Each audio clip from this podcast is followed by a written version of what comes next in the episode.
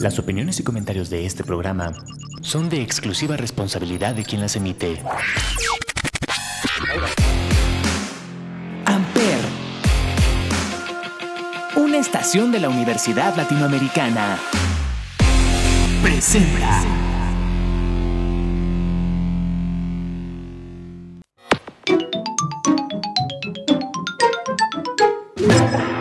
Welcome back, sir. All systems for gaming will be prepared in a few minutes. For now, feel free to grab a cup of coffee and have a good day. Hola, hola, tengan un excelente día, tarde o noche, dependiendo del momento que nos estén escuchando, y sean bienvenidos a este nuevo nivel de Gamers House, el espacio de videojuegos de Ampere Radio.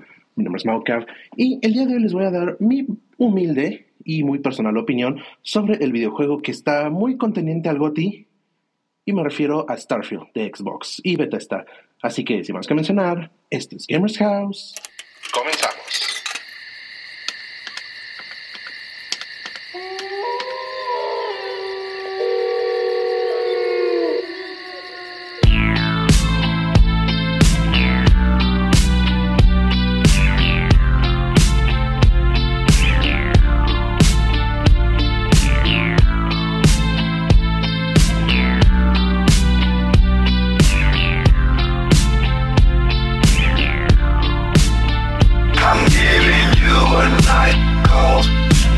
you how I feel I want to drive you through the night Down the hills I gotta tell you something you don't want to hear. show you where it's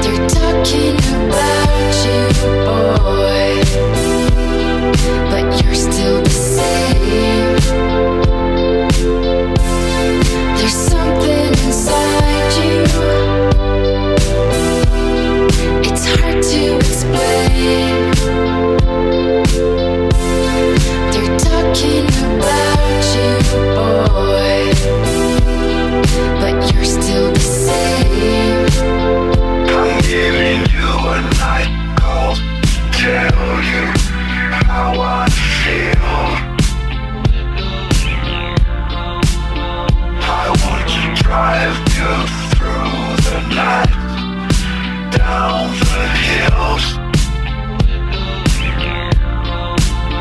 I gotta tell you something you don't want to hear. I'm gonna show you where it's dark But have no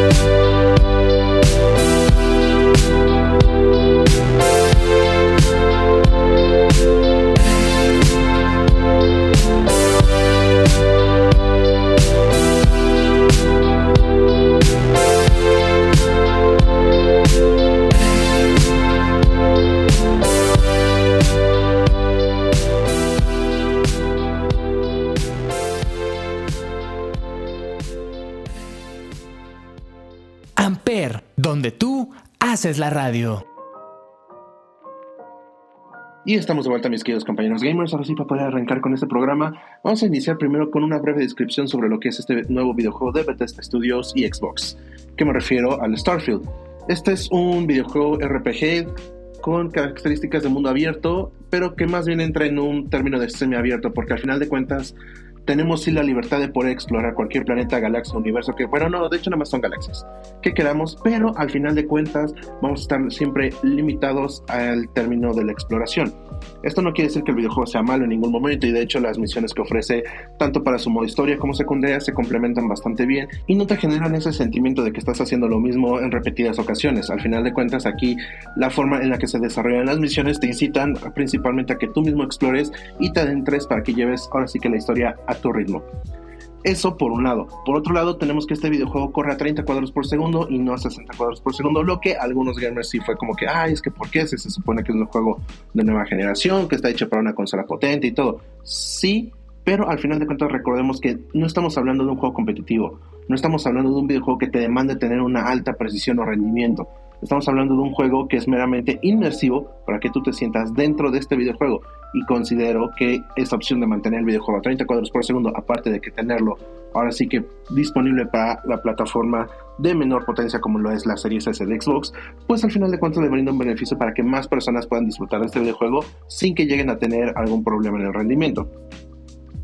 Ahora, en el apartado sonoro, pues tenemos que el videojuego, pues honestamente, para ser un videojuego, ahora sí que una odisea espacial y que tú estás explorando y todo, la banda sonora se va muy bien porque dependiendo del tipo de situación en la que tú te encuentres, vamos a poder tener así que una ambientación pues relajada, tranquila, para que simplemente no te sientas solo en este universo y al final de cuentas tú puedes llevar ahora sí que la decisión que tú quieras llevar sin ninguna presión.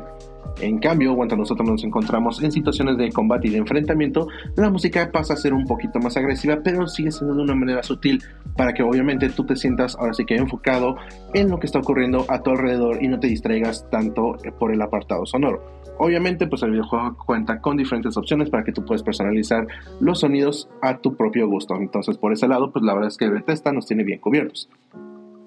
Y ahorita que estamos mencionando justamente el apartado de los combates, tenemos que la inteligencia artificial está muy bien cuidada eh, dependiendo también de la dificultad en la que lo quieras jugar, podemos tener enfrentamientos desde muy sencillos hasta enfrentamientos un poco más complicados y que sí te demanden un poco más de estrategia, porque simplemente no se trata de llegar a un punto y tratar de eliminar a todos los enemigos de la manera más rápida posible. Aquí lo que tenemos que hacer es simplemente buscar una estrategia para ver desde qué ángulo los podemos flanquear, ver si tenemos las armas necesarias para poder tener tiros a distancia o si queremos adentrarnos en un tiroteo que en dificultades altas la verdad es que no es tan recomendable porque en verdad estos enemigos sí te hacen bastante daño y de una manera muy considerable. Ahora, pasando a lo que sería la exploración, que es la razón principal de este videojuego, como se los había mencionado al inicio, tenemos que es un mundo semiabierto. Porque si bien al final de cuentas nosotros podemos tener la libertad de aterrizar en cualquier planeta que nos presente este videojuego, el mismo se encuentra limitado a una cierta distancia desde tu aterrizaje. ¿A qué voy con esto? Tú puedes aterrizar tu nave, te puedes empezar a explorar, pero el mismo videojuego te va a mostrar un mensaje cuando te estés alejando demasiado de esta nave. No quiere decir que con esto vaya a ser un poco tedioso la exploración, porque al final de cuentas eh, yo me di a la tarea de ahora sí que buscar qué tanto nos permite explorar el videojuego.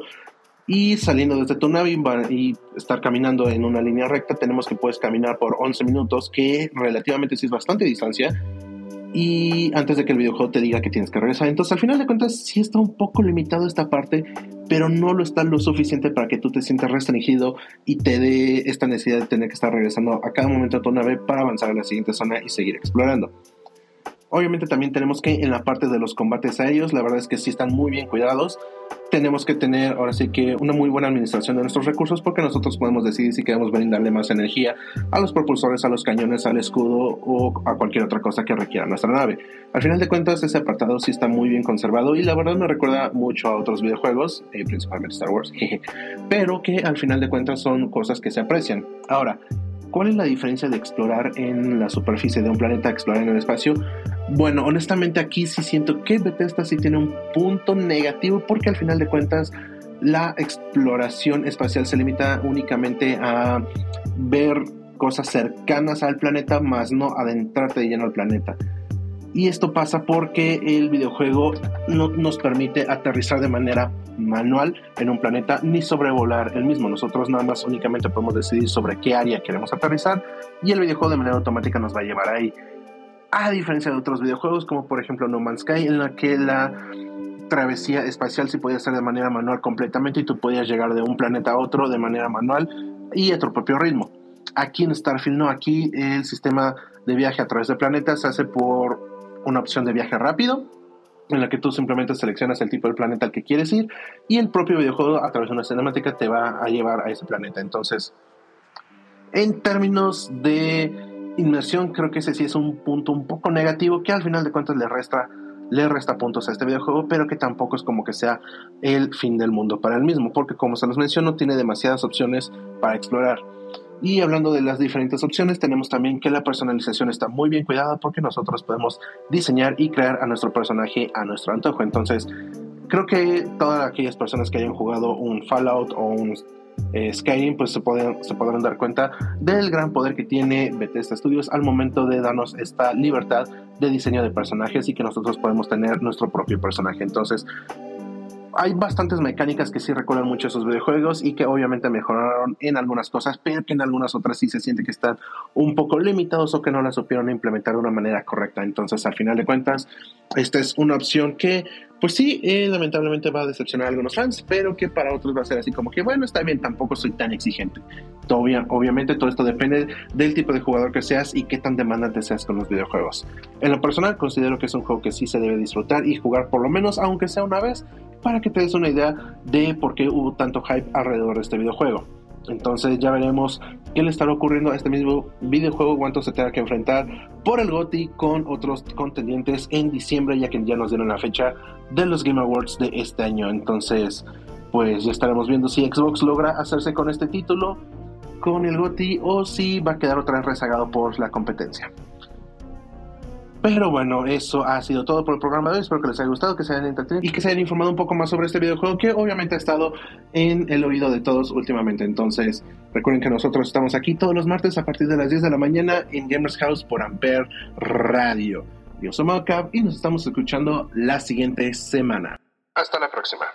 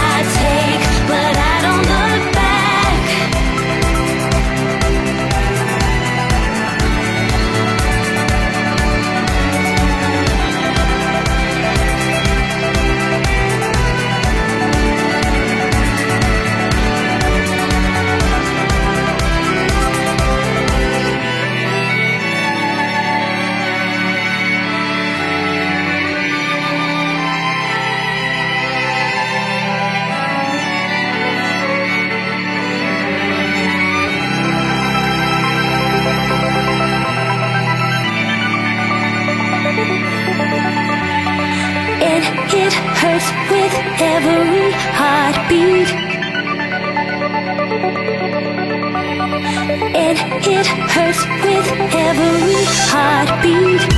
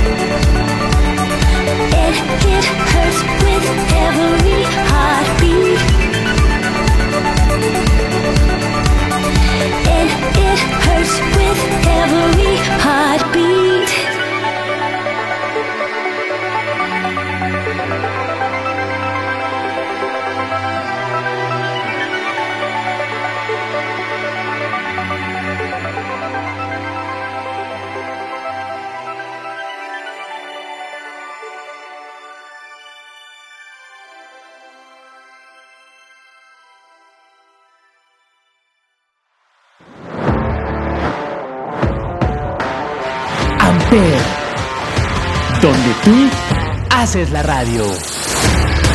Presentó.